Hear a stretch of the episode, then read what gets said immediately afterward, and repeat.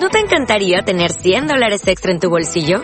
Haz que un experto bilingüe de TurboTax declare tus impuestos para el 31 de marzo y obtén 100 dólares de vuelta al instante. Porque no importa cuáles hayan sido tus logros del año pasado, TurboTax hace que cuenten. Obtén 100 dólares de vuelta y tus impuestos con 100% de precisión. Solo con Intuit TurboTax. Debes declarar para el 31 de marzo. Crédito solo aplicable al costo de la presentación federal con TurboTax Full Service. Oferta sujeta a cambios o cancelación en cualquier momento. Hola, bienvenido aquí, a este nuevo espacio en el que me animo a compartir, a seguir compartiendo sobre la vida de personas más o menos conocidas, pero que han dejado algo nuevo, un cambio, una diferencia, algo mejor en la tierra. Hoy vamos a compartir, os voy a contar sobre la vida, esencia de una mujer de nombre María Zambrano. Así que te invito a que te sientes aquí al ladito para escuchar, para sentir esa frecuencia, ese ser, desde lo que mi sentir sencillo pueda aportarlo. Ella es una María Zambrano, una filósofa, pensadora, ensayista, poetisa, española, aunque vivió fuera de España exiliada mucho tiempo. En ella se va a encontrar la filosofía, la mística, la intuición, poesía, a lo que va a llamar razón poética. Es amiga de pensadores, poetas y gente sencilla. Es una mujer que entra en el pensamiento con poesía, que amaba a los gatos, porque como ella veían lo invisible, que amaba al filósofo Nietzsche, a Spinoza, a místicos como San Juan de la Cruz, que amaba la luz, y que contemplarla le inspiraba. Era una amiga benéfica, como dijo de ella Octavio Paz, comprometida con la vida y el pensamiento poético. Y todo esto dio lugar a una extensa obra. María Zambrano Alarcón nació en Vélez, Málaga, España, en 1904. Ella va a vivir la guerra civil algo de la Segunda Guerra Mundial y el exilio. De sus padres decir que ambos fueron maestros. En concreto, su padre, un libre pensador y pedagogo, que como ella decía, le enseñó a pensar. En esos primeros años de su vida, en Vélez, recuerda María cómo su padre la subía en brazos para tocar el limonero. Era una niña de salud delicada. Y ya con cinco años se fueron toda la familia a Segovia. Allí va a pasar la adolescencia, parte de su juventud. Allí nació su hermana Araceli, de la que diría que fue la alegría más grande de su vida. El padre de María, don Blas, gran amigo de Antonio Machado. Y de esta forma María va a conocer a Antonio Machado, que entre ambos va a crecer una admiración mutua. También aquí en Segovia María conocerá el amor. Con trece años se enamora de su primo, que le llevó por el mundo de la poesía y empezó a conocerla. Y allí en Segovia también después, pocos años después, se inició otra relación que va a durar varios años. Esta se va a dar a conocer, sobre todo ahora últimamente, por unas cartas que salieron a la luz hace poco, que incluso ha dado lugar a un libro, Cartas Inéditas. En esas cartas se va a mostrar y se refleja un diálogo entre dos personas que maduran, que se pelean, que sueñan juntos, que se aman. E incluso por esas cartas se ve que llegaron a tener un hijo que falleció de pequeño. Pasado unos años en Segovia, ya María con 20 años, y con esa relación que, que os cuento, pues ella se fue a Madrid a estudiar filosofía y letras. Y uno de sus profesores y maestros fue Ortega y Gasset. Con él colaboró y aprendió. Además, ella estaba y se sentía muy comprometida con la situación política de entonces, que estaba viviéndose en España, un cambio de dictadura a república. Ella, a favor de la república, la ve como una luz y le va a poner palabras, dando como resultado su primer libro, Horizonte del Liberalismo. Además, estuvo en una actividad social, pública, que se llamó Misiones Pedagógicas, junto con otros intelectuales como Machado, Lorca y muchos más, ellos iban por los pueblos, ofreciendo una educación para todos. Además, María se abre a la amistad con pintores, poetas, pensadores de diferentes líneas. Entre otros están también los artistas del 27, como Luis Cernuda, Miguel Hernández, Lorca, Neruda, Maruja Mayo. Y a estos artistas e intelectuales les gustaba ir a casa de María. Y así, poco a poco, ella se va alejando de esa caverna filosófica de solo la razón y abriéndose al mundo artístico y poético. Y va abriéndose a favor de la libertad intelectual, de la república, de la libertad de las mujeres. Ella era una de esas mujeres innovadoras que iban por la calle sin sombrero, que iban al cine, a tertulias, a tomar café va a vivir una época de guerras y entreguerras. Y así se va a ir alineando poco a poco a una realidad más humana que le va a poner el nombre de razón poética, donde la filosofía pregunta y la poesía responde. En 1936 se va a casar con Alfonso Rodríguez, un historiador que fue nombrado secretario de la Embajada de España y por ese motivo se van a Chile. Pero ese mismo año se inicia la guerra civil y deciden regresar a España. Algo increíble venir a un lugar en guerra.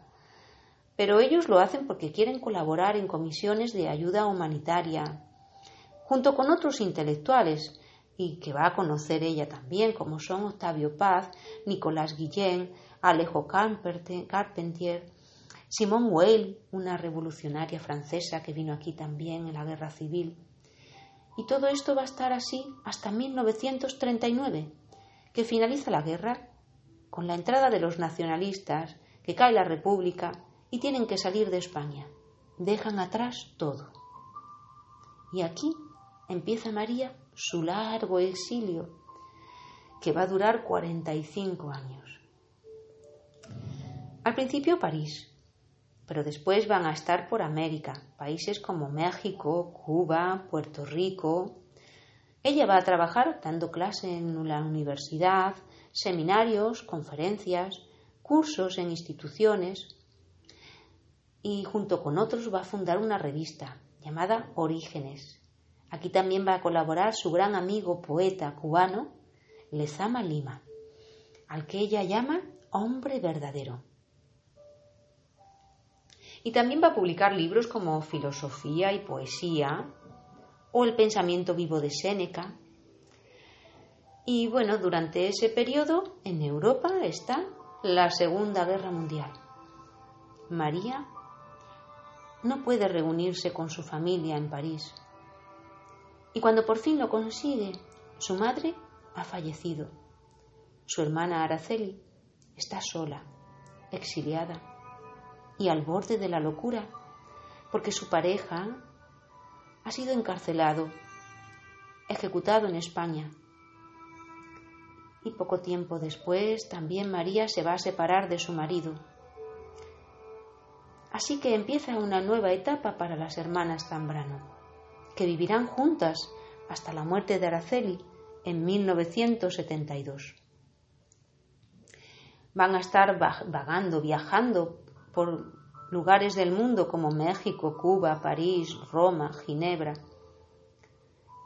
aquí en esos viajes ella se va a mover por intuición, por amor, por amistad. Y a la vez que vive y piensa, lo escribe con poesía. Y con cada país estableció relaciones entrañables. Y en ninguno se arraigó, porque ella decía que no tenía que deshacer maletas, porque vivía al día. Era una mujer que no encajaba del todo en esa época, que no se definía entre filosofía o poesía, además de ser exiliada. Aquí ella habla de los exiliados, de esas ausencias, que hay que darlos a conocer para entender el presente que vivimos, en este caso de la historia de España. Para ella sus referentes son Cervantes y Galdós, y su referente místico, San Juan de la Cruz pero también conoce del sufismo, de la filosofía oriental, y está en sintonía con la filosofía contemporánea, como Nietzsche, Heidegger. Ella es una persona con un espíritu abierto. Es una mujer delgada, fumadora, con una mirada incisiva y a la vez dulce, trabajadora y amistosa, con mucho encanto conversadora pausada, que le gustaba escuchar, que le gustaba el silencio. Muy querida por todos los que la trataron. Era generosa en esto de compartir su pensamiento, la poesía, pero su economía y salud eran débiles. Pero siempre estuvo apoyada por sus amigos, como mediadores, hasta el último momento. Y siempre la puerta de su casa abierta. Como en su casa romana, que se hizo famosa por esas tertulias, cantes, bailes y esa población de gatos. O la casa de campo La Pis, en Ginebra, que estaba en medio de un bosque. Y cuentan los que iban de visita que antes de ir para allá tenían que dejar a un lado lo que consideraban normal para poder entrar en ese lugar mágico de fantasía de esta mujer que traía esos mundos invisibles a la luz. Y durante este periodo escribe obras como Claros del Bosque o de la Aurora, donde se unen la visión mística, la visión del ser y la poesía, donde la razón está asistida por el corazón para que esté presente la persona toda entera. Y ella va a escribir muchos libros. Va a sentir, va a expresarlo y poco a poco va a ser de nuevo conocida en España. Van a ir llegando aquí sus libros y ensayos. A partir de 1966, esas publicaciones de ella llegan a España pero no es hasta 1984 cuando regresa a España. Y esto lo consigue gracias, entre otros, a la ayuda de jóvenes estudiantes y filósofos. La traen, llega a Madrid, se instala aquí, y ayudada por estos jóvenes, que van a su casa para ordenar, recopilar, escribir, es una etapa incansable donde va a publicar artículos, libros nuevos y que a su vez también los que haya escrito los va revisando, como el de la Aurora o el de Delirio y Destino, que es autobiográfico.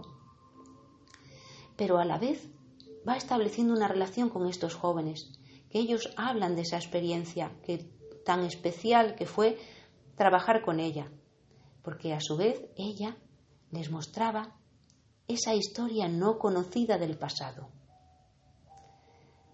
Y en su filosofía se recogen corrientes del pensamiento occidental y oriental. Para María, la filosofía empieza con lo divino. Se podría decir que ella habla desde donde el sol o donde la luz se levanta desde ese lugar donde se develan las formas antes de la palabra y van tomando una forma de palabra con fondo. Es una filosofía de la luz.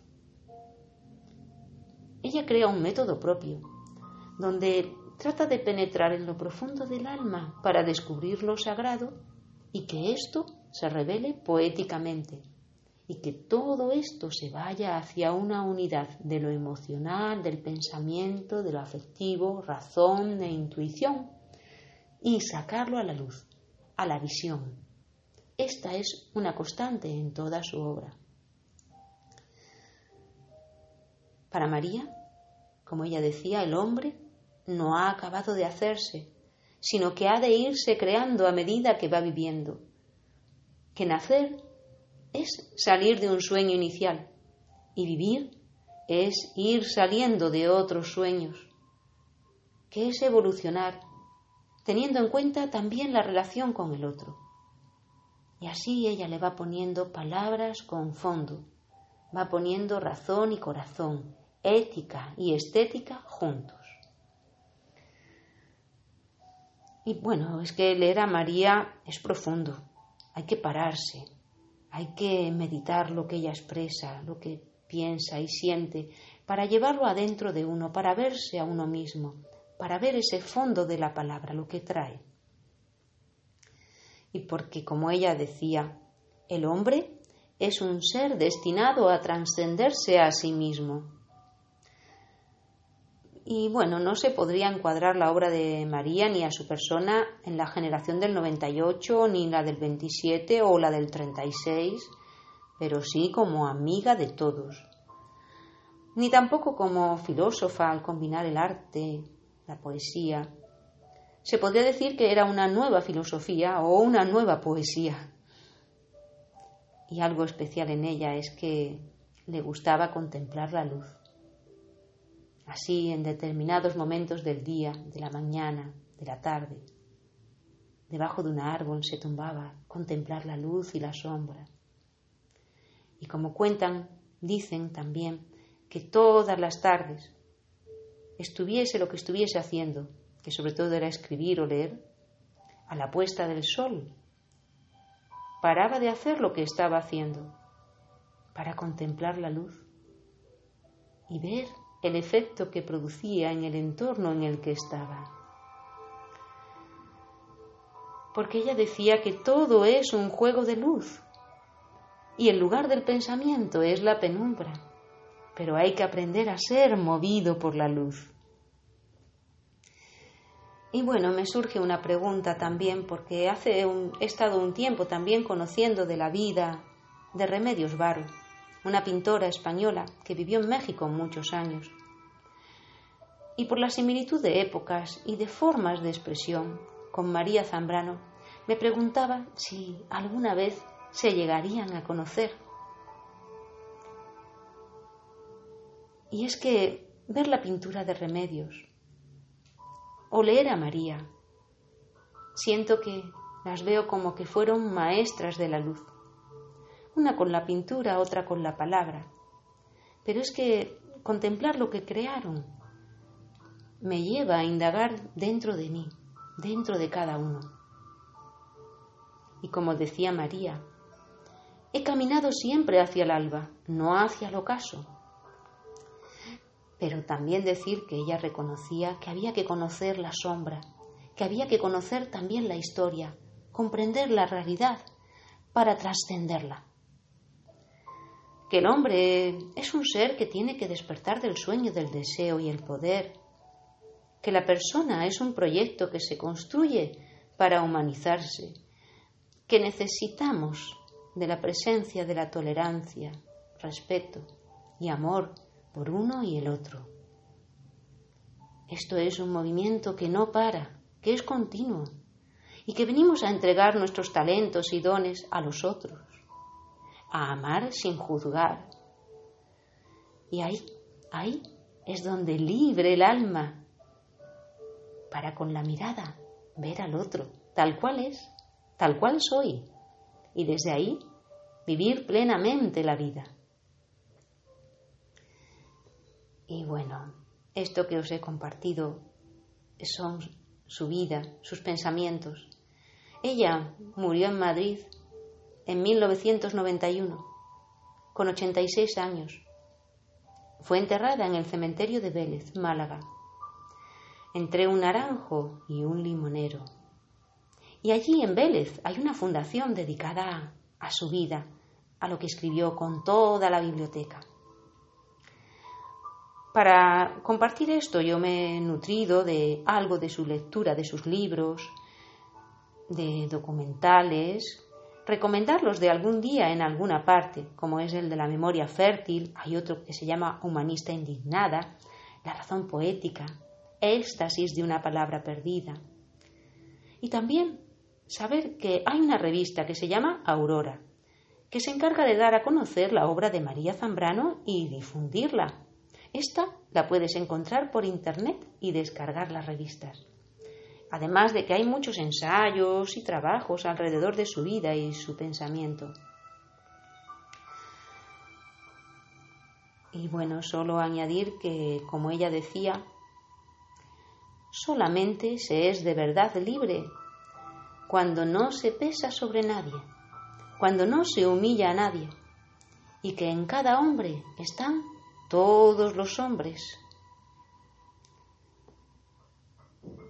Y es que conocer los mundos de María, de María Zambrano, ayuda, nos ayuda a nosotros a alumbrar nuestros mundos.